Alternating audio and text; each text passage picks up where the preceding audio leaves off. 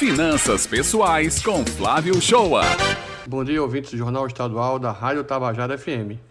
Semana passada falei sobre a abertura do comércio, dos shoppings e da não implicação de que essa abertura seria uma oportunidade de você consumir algo. Mas se houver necessidade desse consumo, ou se tens uma compra planejada para fazer, quero te lembrar de um assunto que já conversamos por aqui antes da pandemia e que é muito importante numa relação de consumo saudável. É uma atitude simples que precisamos incorporar de verdade em nosso cotidiano.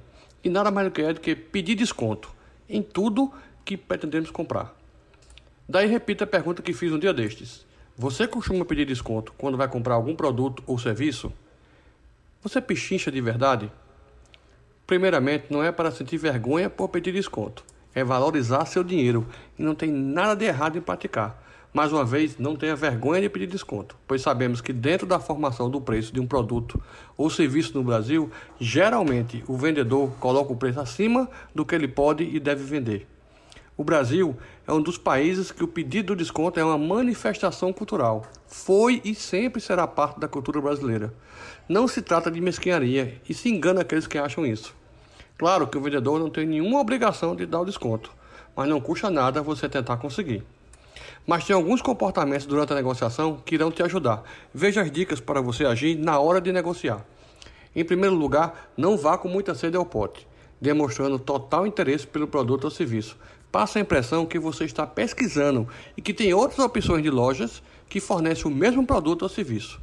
O segundo é sempre falar quanto quer pagar pelo produto ou serviço, falando de forma assertiva e diretiva, induzindo diálogo para o desconto.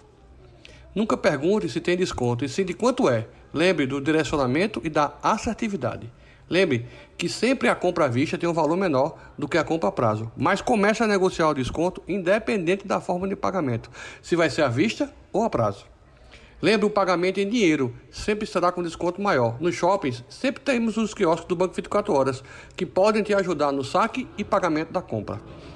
Repetindo, o vendedor não tem a obrigação de dar desconto, mas só vai conceder desconto se você pedir. Sugiro que comece a anotar todos os descontos obtidos, que você vai se surpreender com o resultado da economia que vai fazer. Tem alguma dúvida sobre finanças pessoais? Quer que abordemos algum assunto sobre finanças pessoais? Mande sua dúvida ou assunto aqui para a Rádio Tabajara FM, coluna Finanças Pessoais do Jornal Estadual, que vamos responder. Tenham todos uma boa semana e lembre que não custa nada pechinchar.